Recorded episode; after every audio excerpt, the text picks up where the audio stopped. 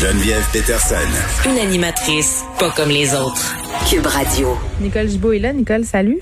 Bonjour Geneviève. Écoute, on se parle d'un truc ce matin. Moi, c'est pas la première fois que j'entends parler de ça. Là. Je racontais euh, l'histoire de Nancy Boucher récemment, une victime de violence conjugale euh, qui a vu sa cause reportée 24 fois en cours, des changements euh, d'avocat.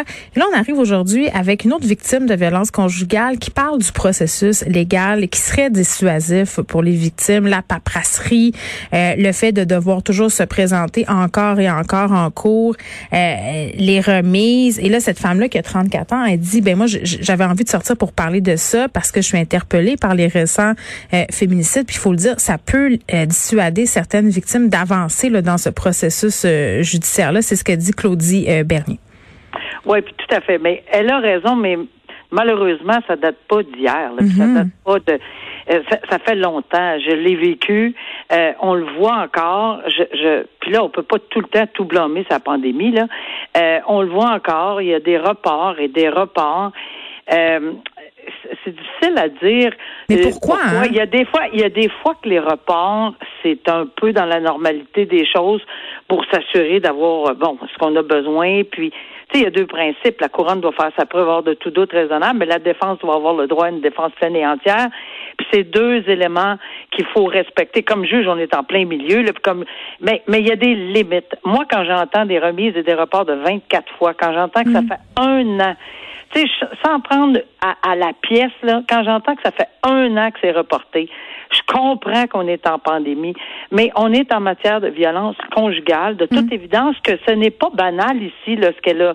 Puis c'est vrai qu'il est innocent jusqu'à preuve du contraire. Bien sauf que les accusations sont terriblement graves et on, ça continue. Je vois que là-dedans, il y a, il y aurait effectivement un bris de conditions. Ça, ça veut dire qu'il est déjà accusé. C'est, en tout cas, ma logique, là, c'est qu'il est accusé d'harcèlement, il est mm. accusé de voie de fait, il est accusé de bris. Puis s'il est accusé de ces choses-là, puis qu'il vit, l'article nous dit à quelques minutes de l'endroit où elle oui, il est en liberté. Là, et il est en liberté. C'est pas qu'on va enfermer tout le monde, va embarrer tout le monde à chaque fois. C'est pas ça, mm. là. Que je, que je veux dire. Mais c'est parce que là, je ne sais pas comment ils ont réglé leurs conditions, là, mais quand tu vis à quelques minutes euh, probablement qu'il y a une interdiction de contact, mais là, on parle d'une situation qui est potentiellement, j'ose espérer, sera pas explosive. On a des exemples. Là. Euh, on a 10, 12 à date là, euh, au Québec. Alors, on veut pas, c'est pas, c'est pas qu'on prête des intentions, mais c'est ça qui arrive. Puis le comité qui s'est penché là-dessus, puis le tribunal spécialisé, puis les recommandations, puis les sous qu'on y veut mettre, ben c'est tout pour ça. J'imagine qu'on va être en mesure de faire en sorte qu'on n'attendra pas mm. un an, qu'on n'attendra pas, euh, qu'on fera pas 24 remises, et que là où la juge qui va être sur le banc, mm. ben, va dire non, c'est assez. Oui, ben ça c'est une chose, Nicole, mais moi il y a d'autres affaires qui m'interpellent dans cette histoire-là, l'histoire euh, euh, de cette dame Claudie Bernier. Elle dit deux choses, euh, puis c'est, ce sont deux choses aussi qui m'ont été partagées là par Nancy Boucher, par d'autres victimes de violences conjugales, c'est-à-dire que le procureur de la couronne qui cherche à laisser tomber des chefs d'accusation pour, selon l'interprétation là de, de cette victime-là, aller plus vite. on, elle a l'impression, ben oui, on a l'impression qu'on essaie, si on veut, de découvrir les victimes pour régler le dossier. Et le fait aussi que certaines victimes, ça on en a parlé souvent, Nicole, euh, toi et moi, beaucoup de victimes de violences conjugales retournent euh, en cours plusieurs fois, vont voir la police plusieurs fois. Et ça arrive des fois que les, les femmes laissent tomber leur plainte. Ça, on en avait parlé là. Euh, plusieurs fois. C'est ça. Puis là, cette femme-là, ce qu'elle dit, moi, ça me trouble, c'est parce que c'est pas la première fois qu'on entend ça, qu'on lui aurait dit qu'elle aurait perdu sa crédibilité puisqu'elle aurait laissé tomber une plainte contre son conjoint violent par peur de représailles, évidemment par peur de, de, de cet homme-là. Oui, puis ça, je, tu sais, il y a des situations là qui sont, sont particulières dans chaque cas. Mhm. Oui, il y en a que c'est par peur de représailles. On sent, mais tu sais, on n'est pas dans la tête de ces victimes-là. Euh, à chaque fois que cette question-là, puis j'en étais une qui demandait une tonne de questions. Je tapais sur les nerfs au procureur, à couronne et à défense, en voulant dire, regarde, on y a demandé la question, mais c'est moi qui voulais la connaître. Et je pense que le décorum, la situation qu'on était devant le tribunal, etc., pour moi, ça représentait une autre facette. Puis c'était à moi qu'on devait s'adresser. Ah, je pense que ça, c'était la formule, peu importe ce qu'il en disait. Mais tout ça pour dire que oui, ça arrive qu'il y a des gens que c'est par peur, qu'il y a des victimes, c'est par mhm. peur. Mais il y en a d'autres. Puis ça aussi, ça fait partie du projet. faut accompagner ces victimes-là parce qu'il y en a d'autres, c'est ils pensent qu'ils retombent en amour, ils pensent que les excuses... Oui, qui va changer qui va changer. Ils pensent que puis ça c'est et, leur demande de retirer, c'est pas toujours le, de, équilibré de la même façon. Ici, les peurs de la peur de représailles, mon Dieu, il y a pas personne qui peut pas comprendre ça. Puis c'est pas vrai qu'elle perd sa crédibilité. Je regrette. Moi, je peux l'assurer que face à moi, si c'est pour ça là, et face au peuple en entier. Mm elle perd pas sa crédibilité. Mais une personne qui se fait enjôler dans un dans un gouffre encore une fois, puis ça repart en spirale, et puis ah, je l'aime, puis je serai plus jaloux, puis jamais plus je vais c'est là, là que ça devient. C'est moi, ça m'exaspérait de voir des fois deux, trois fois la même victime. Mais ça fait partie de de de, de, l'histoire euh, de ces femmes-là. C'est ça, il faut les aider. Puis par rapport à euh, bon au fait qu'on qu'on cherche à, laisser tomber certains chefs d'accusation pour aller plus vite ou pour lesquels euh, la preuve serait plus complexe à faire, ça t'en penses quoi? Parce que c'est pas ben, la première fois que j'entends ça. Non, c'est pas du tout la première fois. Puis je sais que ça se fait. Puis je sais que ça va continuer à se faire. D'abord, il y a pour toutes sortes de raisons. Euh, il y a des raisons, à mon avis, extrêmement légitimes où la preuve dans l'idée de la couronne ne se fera pas. Il y a des risques hors de tout doute raisonnable parce que c'est blanc contre noir, une personne contre l'autre, bénéfice du doute acquitté. Donc, dans ces circonstances-là, et là, je le dis clairement parce que moi, souvent, j'ai j'ai compris pourquoi. Est-ce que les gens préféraient un acquittement? Parce que un contre un, on le sait c'est quoi le bénéfice du doute pour le tribunal, on devait assez passer. Mais par contre, si on avait une infraction moindre et incluse, peut-être de quelque chose de plus, mais auquel on pouvait accrocher une probation. C'est fâchant, il faut l'expliquer aux victimes parce que se sentent mises de côté, je pense. Mais tu as raison, faut l'expliquer. Dire, écoutez, c'est pas pour aller plus vite nécessairement, mais mm. il y a un risque, le risque zéro d'être condamné, il y a jamais ça, ça n'existe pas. Donc, s'il n'y a pas de condamnation, il s'en va libre comme l'air. S'il y a une petite, plus petite condamnation, on peut peut-être l'encadrer. Mm. On va faire un deal avec la défense. On va y mettre une probation avec une thérapie. On va faire ci, on va faire ça. Mm. Alors, c'est bien expliqué. Mais Geneviève, moi, je l'expliquais. Puis je pense que quand euh, on est rendu où on est rendu, là, je pense que les juges présentement devraient le faire. Si mm. c'est pas clair, là, dire écoutez, moi, je vais l'expliquer à la victime. Expliquez-moi pourquoi. Mais on ne sait pas tout le temps les tenants et aboutissants. On peut pas les dire. Oui, il y a de l'extérieur, de l'extérieur, c'est ça. Ça a l'air incongru. Puis tu sais là, euh, dans le cas de cet homme-là, là, tu disais, il habite à quelques minutes euh, de la personne. Euh, il a été remis en liberté. Mais dans certains cas, moi, j'ai l'impression, et je suis pas la seule à avoir cette impression-là, quand le présumé coupable là, est en détention préventive, comme on dit, puis que son temps compte plus que du vrai temps de prison, j'ai l'impression qu'il y a des avocats qui étirent les procédures pour pas que les pour pas que les, les gars aient au, au fédéral, finalement, parce que si tu as deux ans, moins un jour, tu t'en vas au provincial, c'est moins pire, entre guillemets. Ça se peut, ça se peut. Mais il est pas, là, c'est pas parce que je veux te reprendre, mais il est certainement pas présumé coupable. Oui, non, excuse-moi. Oui, il est présumé, coupable. on voit mon, on a vu mon billet, mon écart 47. C'est un beau lapsus. Et c'est pour ça qu'il n'y a pas de détention préventive souvent, etc. Puis oui, c'est vrai que ça peut être étiré, mais quand je dis que le rôle des juges, pas nécessairement d'aller dans, dans, le pointu, parce qu'ils connaissent pas les conversations entre les avocats. Et expliquer le système et dire à la dame en conséquence, écoutez, ça se peut que ça soit pour telle, telle, telle raison, adressez-vous. Même suspendre, puis demander au procureur de la couronne d'aller expliquer à madame. OK. Bon, hein? continuons cette discussion euh, sur la violence conjugale. Une peine jugée trop clémente euh, par certains pour un, batteur de femmes. Là, un Montréalais qui a battu à répétition sa conjointe a eu 90 jours de prison. Euh, en fin de semaine, là, la couronne a choisi un mode de poursuite qui fait que, en sorte que la, la, juge au dossier avait les mains liées. Elle a dit, cette juge-là, Louise Provost, n'eût été le choix du ministère public de poursuivre l'accusé par voie sommaire, le tribunal n'aurait aucunement hésité à imposer à l'accusé une peine plus lourde que celle réclamée. Oui, ça, j'ai été extrêmement surprise de lire euh, euh, cette, euh, cette décision-là. Mm-hmm. en fait, ce qui est arrivé, c'est que je suis allée la lire, la décision. Là, oui. Je, je, je, j'avais, je comprenais pas pourquoi on était allé à 90 jours. Pourquoi? c'est parce que je, Je suis le raisonnement, mais on est en matière de violence conjugale et tu l'as bien dit, là. C'est répété. C'est à plusieurs reprises.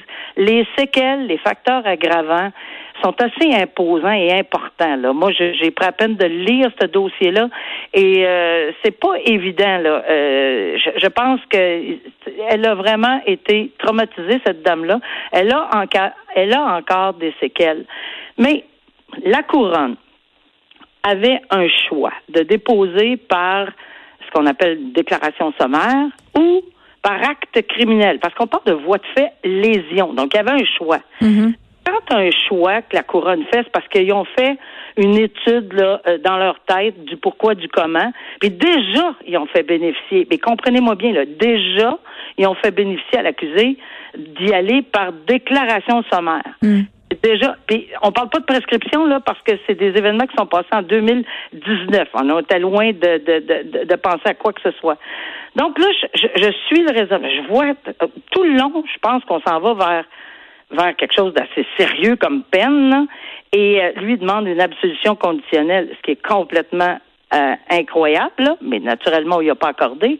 Mais dans tout ça, on arrive à dire que je, c'est parce que c'est la couronne qui est déposée par déclaration sommaire, mais c'est parce que le code criminel prévoit depuis, et dans le même paragraphe, juste au-dessus, euh, le tribunal dit qu'on a maintenant, en 2019, on a augmenté la les peines par déclaration sommaire jusqu'à deux moins un donc, il n'y avait pas question d'être lié là, par le 90 jours. Là. Hmm. Alors, j'avais de la misère à concilier le fait que, OK, la couronne est déposée par déclaration sommaire. Oui, c'est vrai. Mais la peine possible, c'est deux moins un. Naturellement, quand on n'a pas d'antécédent judiciaire, deux moins un, on le donne pas, là. Mais il y a une marge entre 90 jours discontinu, et c'est ça. que j'ai, j'ai, j'ai, j'ai de la difficulté à comprendre. On est en plein fléau, d'ailleurs, le tribunal le dit. On est en plein fléau en matière conjugale. On envoie des messages clairs, là. C'est là qu'on est c'est pas tout à fait de primer. Je pense pas qu'on est allé sur le facteur de la dissuasion. On parle de l'individualisation d'une sentence. Mm. Je suis tout à fait d'accord. Mais ici, au-dessus de tout, à mon humble avis, toujours, à mon humble avis, c'est le facteur dissuasif. Moi, 90 jours discontinu pour avoir fait des lésions corporelles. C'est pas bien, dissuasif. Il y a, la, dame fait la description. Je vous, euh, je, ne vous donnerai pas la description des événements parce que c'est troublant de lire ça. Non, c'est violent. C'est très très violent. Je l'ai lu aussi, puis je trouve qu'on devrait arrêter d'axer là-dessus. D'ailleurs, tu tu parlais euh, de séquelles tantôt, Nicole. Je sais pas euh, si tu as vu l'entrevue que Laurent Jalbert avait accordée hier à Tout le monde en parle. Si vous ne l'avez pas vu, là, allez voir ça parce que ça vaut la peine. Elle parle pendant de longues minutes des séquelles que la violence conjugale lui a laissé, la violence psychologique dont elle a été victime pendant plus de dix ans, là, euh, même encore des années après, là. Tu sais, puis elle en parle avec émotion, elle avait peine à retenir euh, ses larmes. Mais c'est pour ça que je dis que en ce moment là, je pense, je pense que, je le répète, on, on, évolue dans ce genre de sentence. Oui, c'est vrai que c'est mm. individualisé, je le sais, je, je, je, je, comprends tout ça, ce principe-là. Mais on évolue également dans, dans, le, dans le fait qu'en ce moment, là, il faut envoyer des messages clairs. On l'a fait en matière de faculté affaiblie. Là, on est, là, on, on, a des comités qui se sont penchés là-dessus. Il y a 190 recommandations. C'est pas, c'est pas quelque chose qu'on n'apprend pas. Là. Puis là, tu sais, il y a, y a un il y, a, un paquet de choses là-dedans qui fait en sorte que les euh, les séquelles psychologiques et pas juste le sang puis puis que, comme je décrivais tantôt là puis euh, non, non ça reste des années puis tu, deviens que tu es complètement habité par ça puis que tu définis par euh, ça si tu as lu la, la, décision Geneviève tu as vu lorsqu'elle fait son rapport, parce qu'on est en possession de ceci, même si la victime témoigne pas, on a le rapport de, de, de, de, ce que la victime a à dire. C'est terriblement troublant. Là. Euh, elle est complètement anéantie par cette situation-là puis il fait 90 jours discontinu, 45 fins de semaine. Mais ça, c'est choquant. Tu, tu vois ça ben, aller. C'est choquant parce qu'il n'y a pas de. Tu sais, puis oui, on, va lui demander de suivre une thérapie. Bon, il avait déjà demandé, puis il n'y a même pas Ça marchait pas, puis il, a, il, a, brisé ses conditions. Moi, ça me dérange, là. Je pense qu'une sentence de prison ferme à mon avis, c'est le message envoyé. Oui, une probation, mais là, c'est ça que les gens veulent pas. Les, les, les, les gens qui, qui, qui font de la violence conjugale, mm. les accusés, veulent pas aller en prison. Mais une fin de semaine, Ça, c'est s'ils le font, hein, euh, parce que des fois, ils rentrent puis ils sortent parce qu'il n'y a pas assez de place. Oui. J'ose espérer qu'il va rester au moins 24 heures. Là. Oh. Mais écoute, c'est tellement décourageant. des fois. Là. Je donne le, le numéro des SOS Violence Conjugale, puisqu'on se parle de ça, 1-800-363-90-10. Vraiment, là, ils ont de l'aide, ils ont des ressources. Si vous êtes inquiet euh, pour euh, quelqu'un qui est proche de vous, ou si vous sentez que vous êtes victime de violence conjugale, sous toutes ces formes-là, on peut appeler là euh, pour essayer de voir, mieux comprendre qu'est-ce qui se passe, voir les ressources qui s'offrent à nous. Nicole, on se parle en terminant d'une histoire de famille. La famille, c'est plus comme avant? Le modèle famille nucléaire, là, ça existe encore, mais il y a plusieurs formes de famille maintenant c'est mieux. Euh, on a un, un, cas quand même ici assez intéressant. En tout cas, moi, j'ai trouvé ça fascinant, puis j'ai hâte de voir euh, comment tout ça va se goupiller. Mais euh, c'est une mère qui conteste sa maternité. Elle s'est adressée à la cour pour désavouer un enfant qui est né de sa compagne. Donc, c'est un couple de femmes. elle, cette femme-là, là, qui veut désavouer l'enfant, c'est une femme de 46 ans qui avait déjà deux enfants. Elle sortait avec une autre femme plus jeune qui voulait avoir un, enfant à elle, puis qu'ils l'élève ensemble. Elle semblait pas trop d'accord avec ça. la femme est quand même tombée enceinte. ils ont, ils ont, elle a accompagné cette femme-là, là, celle qui porte, qui veut se défaire de ses liens parentaux. Finalement, là, elle a acheté des meubles de bébé avec. Elle a participé au shower. Ils se sont même mariés. Euh, pour un moment donné, ils se sont séparés. Puis dans le fond, est-ce qu'elle veut pas avoir de, d'obligation envers cet enfant-là C'est ce que je comprends. Oui, puis c'est assez spécial. Moi aussi, moi, je, je, je, suis pas vraiment ce genre de dossier-là, mais. Non, il va y avoir des situations dans les prochaines années, là. Je, je sais, puis, puis c'est, cet article-là m'a interpellé justement pour les mêmes raisons. Euh, évidemment, parce que la filiation parentale, c'est-tu juste un papier signé ou bien non, c'est l'ensemble de l'œuvre, euh, tu sais, que tu participes, que tu fais ci, que tu fais ça. Mm-hmm. euh, tu sais, un projet parental, c'est, je pense qu'un des experts le dit là-dedans, euh, ben, c'est l'équivalent conceptuel du sang pour la procréation naturelle. Je trouve ça bien dit parce que c'est, c'est, c'est, ça. C'est l'implication euh, du parent. Tu sais, avant, pendant, après sa naissance. C'est de ça dont on tient compte. Et, et c'est ça, à mon avis, qui devrait primer parce que c'est toujours dans l'intérêt de l'enfant. Maintenant, je ne sais pas comment ça va se dérouler parce qu'on parle d'une prescription là, euh, qui sont peut-être au-delà de la prescription d'une année euh, dans ce genre de dossier-là. Alors, où est-ce qu'on s'en va avec cette décision-là et comment ça peut se résoudre? Euh, moi aussi, je vais être très intéressée parce que c'est tu as raison. Ah, on va retrouver ce genre de dossier-là parce que c'est tout à fait dans la possibilité mm-hmm. que des gens du même sexe, un est l'enfant ou qui adopte ou peu Mais il y a de plus en plus de familles de, de, toutes les façons possibles. Exact. Bon, euh, merci Nicole. On va se retrouver euh, demain et je m'en voudrais de pas dire parce que je parlais de l'entrevue que Laurent Jalbert a accordée à Tout le monde en parle hier, mais elle a aussi accordé une entrevue à Anaïs Gertin-Lacroix, ma collègue, dans son balado Culture d'ici. Euh, une entrevue qui est vraiment très, très intéressante. Donc, vous pouvez aller l'écouter sur le site de Cube.